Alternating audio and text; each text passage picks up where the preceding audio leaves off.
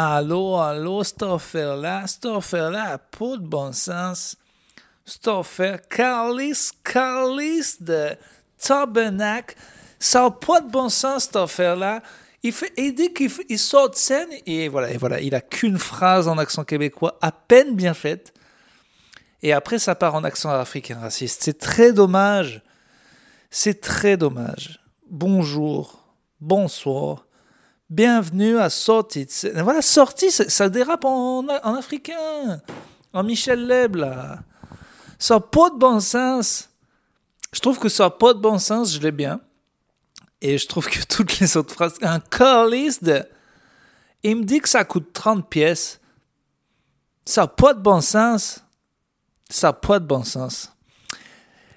Est-ce que est-ce que c'était l'imitation d'un Québécois avec un Rubik's Cube Ça n'a pas de bon sens.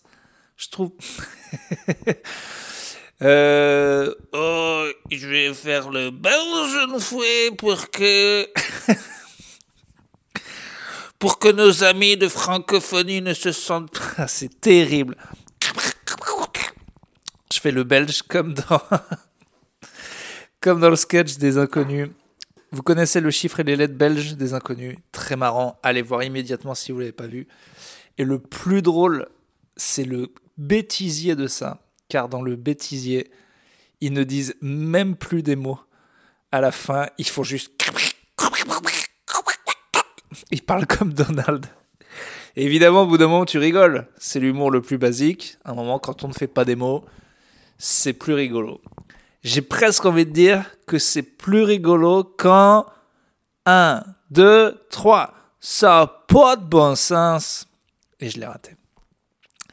C'est fragile une imitation du québécois. J'embrasse mes amis du Québec, en tout cas. J'espère que, vous a- que ça va bien dans vos vies. J'espère que vos vies sont pleines de bon sens. J'espère qu'il n'y a pas trop d'hosties tabernacle qui vous pourrissent la vie. J'espère que votre... Oh, c'est dur, en plus on est en janvier, il doit faire moins 1000 à peu près chez vous. J'ai presque... Je, com- je comprends en fait pourquoi vous dites pour beaucoup ça n'a pas de bon sens, parce que la vie n'ayant pas de bon sens, il y a plein d'occasions où on a envie de le dire. Bref, je ne sors pas vraiment de scène, mais j'ai retrouvé mon, zoom et si ça marche euh, et que ça a du bon sens, eh bien, euh, ça sera plus facile d'enregistrer comme ça en vraiment sortie de scène.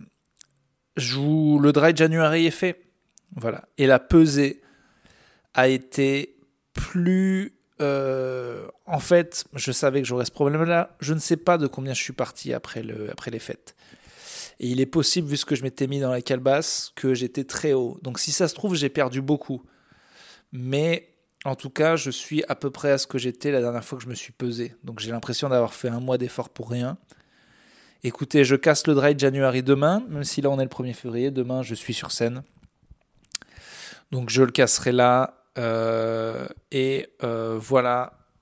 Écoutez, j'essaie de me rassurer en me disant que j'ai fait beaucoup de sport et que je fais une recomposition corporelle. Mais euh, si Thibaut InShape disait qu'il était énorme et sec pour dire qu'il était musclé et avec peu de graisse, je suis énorme et sec pour dire que je suis gros mais que je suis dry, que je ne bois pas. Et euh, voilà. Je j'ai du mal en fait à- à envisager une vraie sobriété puisque j'ai pas l'impression que j'avais un problème. En fait, je suis entre les deux, quoi. Bien sûr, ce que je veux dire aux vrais alcooliques, voilà, c'est que là, vous vous plaignez, ma femme elle est partie, je tremble, euh, j'ai plus d'amis, je vis dans la rue, mon alcoolisme est très grave. D'accord, d'accord. Bibi, il sait toujours pas, il sait qu'il ne peut pas vivre sans, mais en même temps, c'est pas la seule addiction.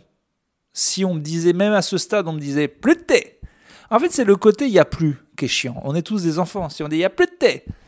Mais bon, addict au fromage, à la viande, au sexe, au sexe en solo, au sexe en quatuor, Non, ça doit pas être un bon nombre, ça. 4. J'ai jamais fait, ça doit pas être un bon nombre.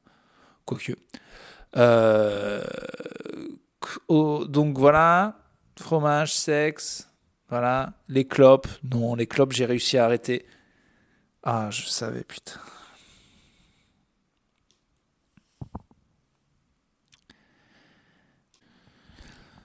Bon, il y a eu un petit bug, euh, mais c'est là de marcher. Alors, euh, de quoi on parle d'autre? Les news. Qu'est-ce qui se passe? Les agriculteurs. Les agriculteurs sont en colère. C'est drôle. Hein. Ils ont vraiment. je vais vous dire ce que je pense. Là, voilà l'histoire. Non, parce que euh, je suis de news, les news de très loin. Ce que je vois, c'est que, quand même, pas mal chez mes amis Bobo, même de gauche, il y a une défense effectivement euh, des gars. Une croyance qu'ils ont raison, mais c'est vrai qu'on n'est pas habitué à avoir des mouvements par des gens de droite, et du coup, je vous dis les deux trucs que j'ai vu ressortir. Un, on se fout de leur gueule parce qu'ils ont éventré des euh, sangliers. Et alors, euh, il y a des gens que ça choquerait, mais d'autres me disent, enfin bon, bref, en fait, c'est vrai que le processus est marrant d'imaginer et qui disent bon, ben, pour bien qu'ils comprennent que les cendriers ça fait chier, on va les pendre. enfin, disons que c'est bien agricole comme. Euh, comme. Euh, c'est une signature, quoi. Je veux dire, si les mecs de banlieue brûlent des bagnoles, voilà, les mecs de banlieue, c'est le feu. Euh, les mecs plutôt en ville, la CGT, c'est les saucisses. Les gilets jaunes, c'était cassé, c'était les ronds-points. Clairement, les agriculteurs sont inventifs de leur façon, quoi.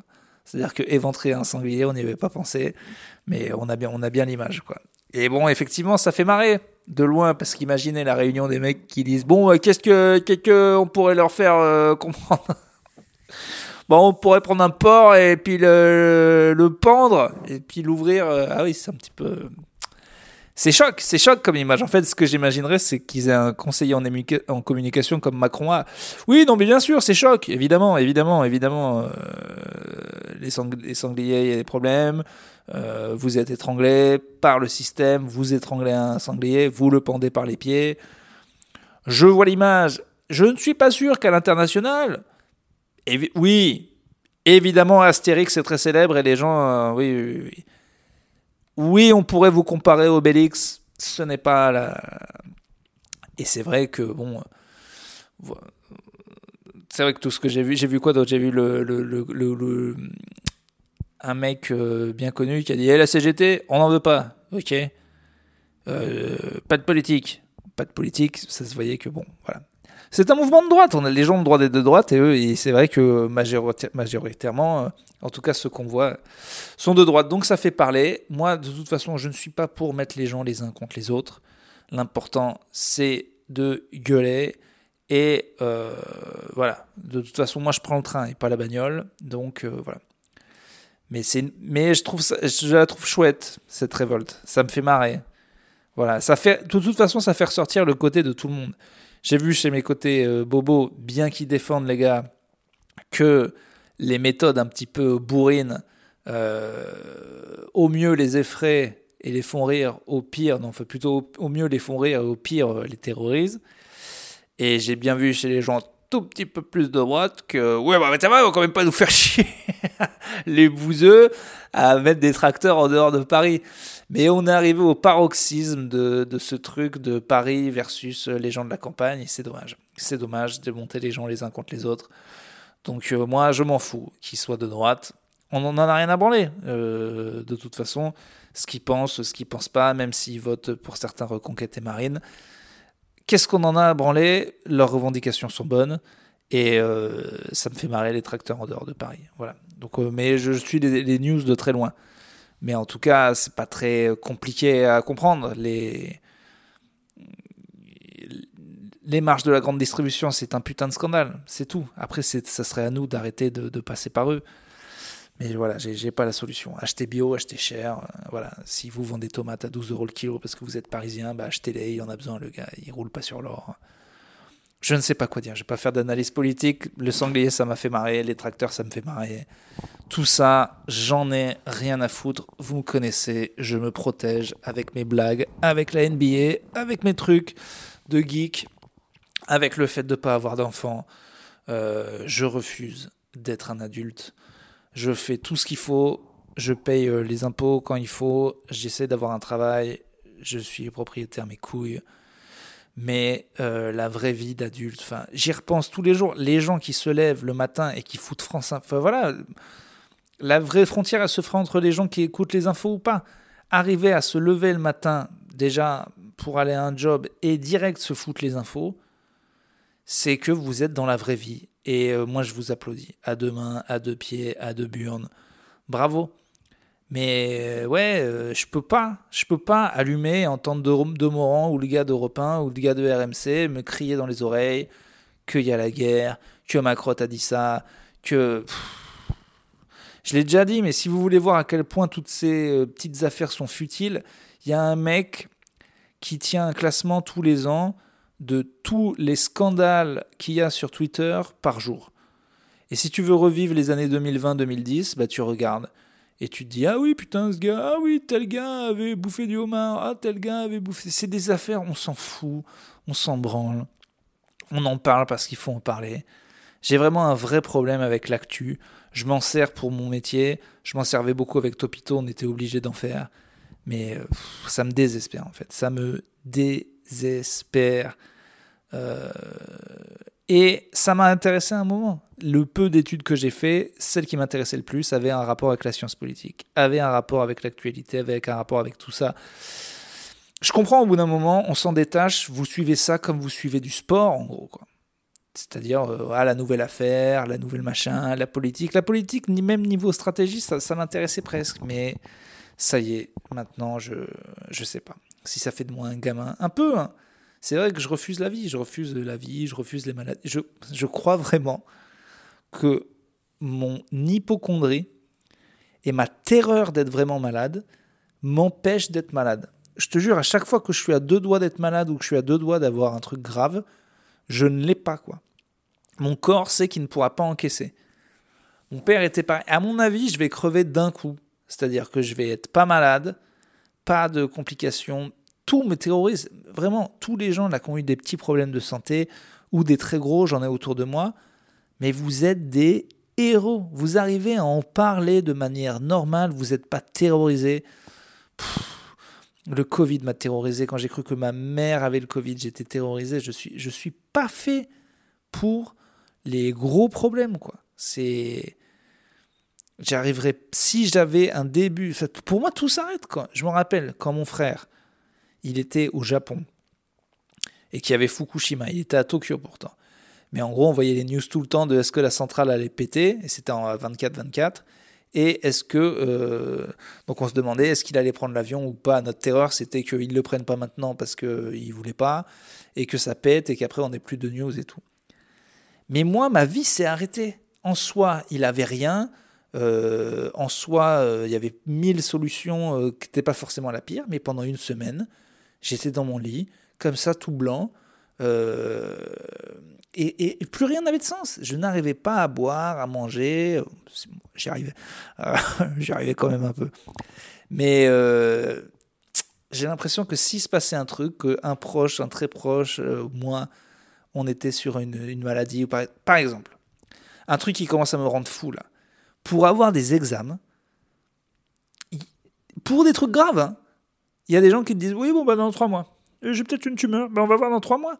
Mais moi, tout l'argent que je mets de côté, je vous jure, c'est pour que euh, si la médecine publique me dit euh, c'est dans trois mois, mais gros, non. non c'est combien le scan? C'est 5000 balles? Et eh ben voilà. Et eh ben c'est une pub cochonou, mon pote. Je les ai mis de côté. Je, je veux. Je veux savoir maintenant, en fait. Je ne veux pas attendre deux mois pour savoir si. Pour moi, c'est de l'argent gagné, ça. Parce que, au pire, t'as le truc et tu l'as pris en avance, et au mieux, t'as rien et t'es rassuré. Parce que moi, les deux mois d'attente de t'as peut-être un cancer, ils sont invivables pour moi. Je sais que c'est pour la plupart des gens, mais vous avez aucune idée de à quel point je suis plus faible que vous. Je ne suis pas fait pour les problèmes. Vraiment, je les gère euh, totalement mal. Donc quand je vois les gens prendre ça, euh, avec euh, parcimonie. vraiment, je ne sais pas comment ils sont à l'intérieur, mais en tout cas, à l'extérieur, ils sont là, oui, on va voir. Euh, de toute façon, les résultats sont pas tout de suite, c'est pour dans deux mois et tout. Mais moi, le médecin me dit c'est dans deux mois, mais je lui tabasse la tête en disant quoi, c'est dans deux mois? Non, c'est maintenant, je veux savoir maintenant. Qu'est-ce que tu n'as pas compris, quoi? C'est. Voilà, voilà, voilà. Pourquoi je vous dis ça? Je sais pas. C'est devenu de plus en plus euh, truc de psy, hein, cette histoire. En même temps, ça me coûte 30 balles par mois au chat. Et la seule fois que je suis allé voir un psy, il fumait des clopes et il n'était pas très intelligent. Donc si vous connaissez un psy intelligent, moi je veux bien aller le voir. Hein. Mais je peux pas aller voir un type dont je sais qu'il n'est pas plus malin que moi. Quoi. C'est pas que je me trouve extrêmement intelligent, mais tu vois, si je vais voir le gars de... en thérapie, eh ben, il a l'air intelligent. Déjà, il a un gros nez avec des grosses mains, euh, des gros doigts là, tu vois, avec des poils dessus, de, de, de, de vieux psychologues. Bon, ben voilà. Ou une, une, femme, un peu comme dans Les Sopranos, un peu classe, euh, pas forcément jolie, mais avec des lunettes, un petit peu un télo et un peu dur. Mais je sais qu'elle elle a vécu des choses. Alors que là, mon autre qui commençait, qui fumait des clopes, oui.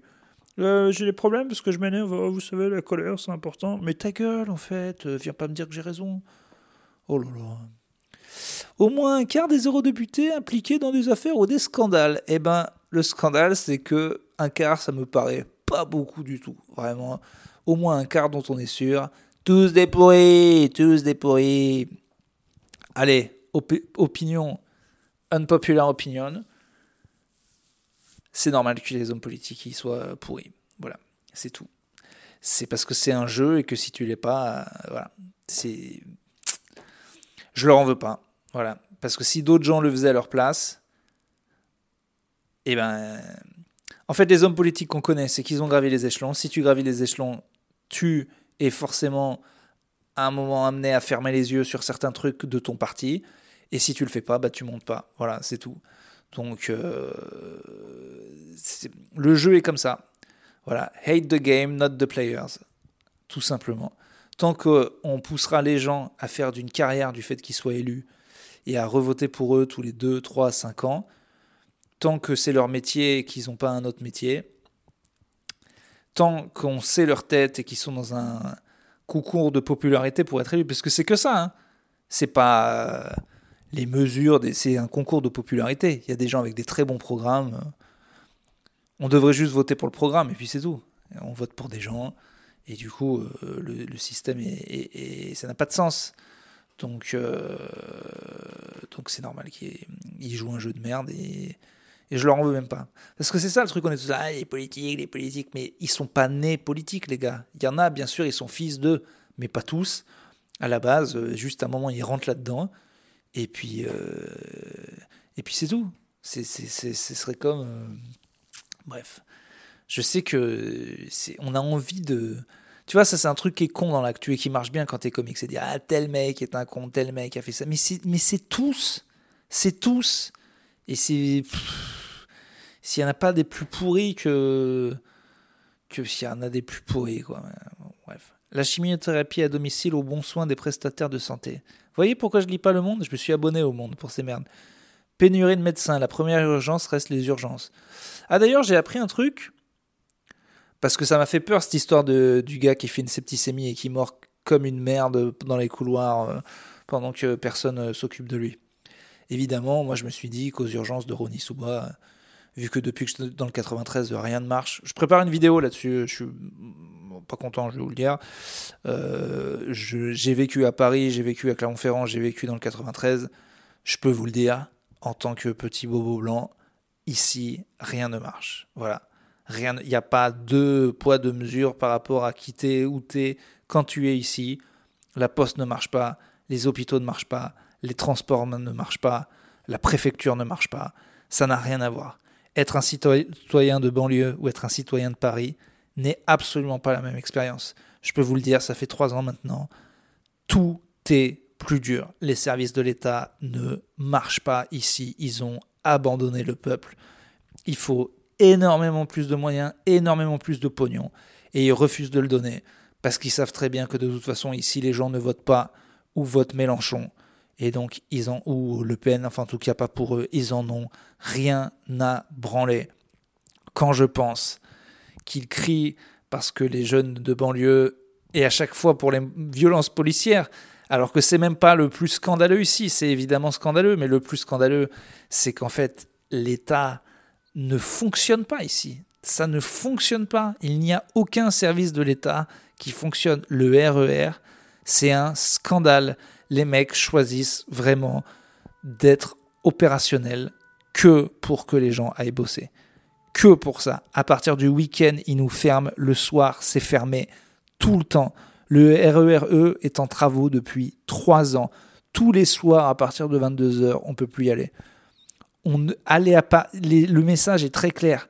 Vous pouvez aller à Paris pour bosser, bande de grosses merdes. Vous ne pouvez pas revenir si vous revenez trop tard. Donc vous revenez chez vous pour dormir et rebosser le lendemain. Et surtout, vous ne pouvez pas venir le week-end. C'est fermé. Allez vous faire enculer. Je ne reçois jamais mon courrier ici. Le moindre rendez-vous pour aller nulle part n'existe pas. J'ai été dans le 18e à Paris, j'ai été à Clermont-Ferrand. Ça n'a rien à voir. Rien à voir. Donc, crier parce que les gamins qui brûlent des bagnoles, ils devraient. C'est même pas eux, c'est leurs parents qui se font abandonner par l'État qui devraient tout péter. Ils devraient tout péter. Tout le temps. Ils devraient péter le RER e à coups de batte.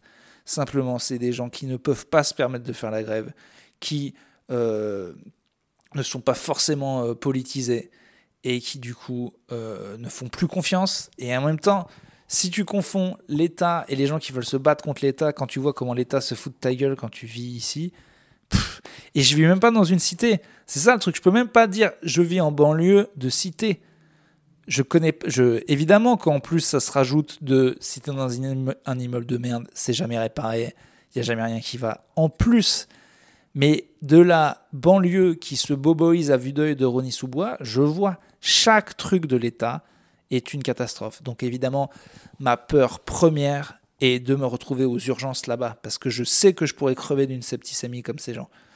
Donc je sais que, euh, que donc c'est ça que je voulais en venir. À la base, il y avait des. Euh, j'ai lu que en fait, dans les cliniques privées, on peut aller aux urgences quand les urgences sont engorgées. Qu'en fait, des fois, limite, il manque de gens. Qu'il y en a même là, une près de Rony-sous-Bois qui a fermé. Alors qu'en fait, ils appliquent aussi le tiers payant.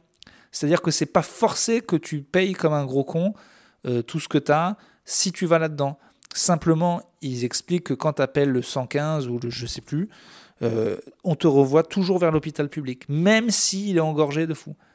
Alors qu'en fait, les cliniques privées existent et que c'est pas forcément payant. Mais c'est ça que je veux vous dire. Si là, on est dans un pays où c'est un danger de mort, si tu as une appendicite parce qu'un type peut penser que, voilà, là, le type en question avait des dreadlocks et euh, les gars se sont dit, oui, c'est un shooté, euh, il doit avoir mal au ventre parce qu'il a fumé trop de machin, et hop, ils l'ont laissé crever comme une merde. L'histoire est horrible. L'histoire est horrible. Et des histoires comme ça, il va y en avoir tout le temps. Donc moi, je me suis renseigné à où est la clinique la plus proche à Rony-sous-Bois. Et euh, si j'ai une urgence, bah voilà, je ferai comme les, comme les enfants euh, des ministres de l'éducation, j'irai dans le privé. Voilà, c'est c'est pour ça que quand les gens me voient toujours dans les podcasts à parler d'argent, vous pensez que quand je parle de gagner plus d'argent ou que je veux, ou que je dis ah ça ça coûte cher ou machin, vous pensez que l'argent m'intéresse pour m'acheter un putain de yacht ou aller en voyage ou des jouets Tortue Ninja? Ça coûte pas cher les jouets Tortue Ninja quand on en achète un par mois. L'argent m'intéresse parce que je suis terrifié que si ma meuf a le cancer, elle soit traitée comme une merde parce que je suis terrifié euh, du fait de ne pas avoir un petit bas de laine qui fait que s'il y a une énorme couille dans ma vie, je vais pas euh, pouvoir justement avoir le fric de dire bah écoutez, euh, la clinique c'est 3000 balles, et eh ben c'est 3000 balles. Parce qu'en fait j'ai pas envie de crever ou j'ai pas envie d'être mal soigné comme un con. Voilà, c'est pour ça que je euh, que j'essaie de gagner de la thune et que souvent je parle de thune en disant oh, on va pas payer. bref, souvent je parle de thune dans les podcasts, les gens me prennent pour un énorme radin, mais ils, comprennent pas que c'est, je vois l'argent comme de la survie moi. Ou quand, ou par exemple, je me dis, si je me pète la voix ou que humoriste c'est fini, combien de temps je peux tenir avant de devoir aller chez ma mère, quoi? C'est tout. C'est et évidemment que je vais m'acheter des jouets Tortue Ninja et des conneries, mais euh, voilà, c'est tout ce que je voulais dire. Donc quand les gens parlent d'argent, ne pensez pas, c'est pas la peine de toujours voir ça sale. Ok, des fois ils pensent. Euh, c'est pour ça aussi que je juge pas une célébrité qui fait une pub de merde. Un jour, Jamel, il a dit ça, il dit bah ma mère, du coup, j'ai pu lui payer une maison, elle a galéré toute sa vie. Et ben voilà, mon gros, fais-la ta pub de merde. Putain, mais des fois, les gens, ils ont plein de gens à, euh, donc s'occupaient. Donc, euh, n'en voulez pas aux, gens qui font des pubs de merde. c'est pour ça que j'annonce que ce podcast est sponsorisé par les slips euh, Bridoulex. Euh, avec les slibards euh, Bridoulex, gardez vos couilles remontées. Voilà. C'était le sponsor de cette émission. Ah, c'était déprimant. C'était déprimant. Allez, euh, écoutez, vous savez quoi? Je vais taper testicule dans Google Actu et puis euh, on, va, on va bien voir ce qu'on va voir. Et là, on va se marrer. Parce que c'est fini. Vous avez vu ce que ça fait quand je regarde les infos? Voilà pourquoi euh, j'évite de. Alors, testicule. Alors, glande génitale mâle productrice de spermatozoïdes.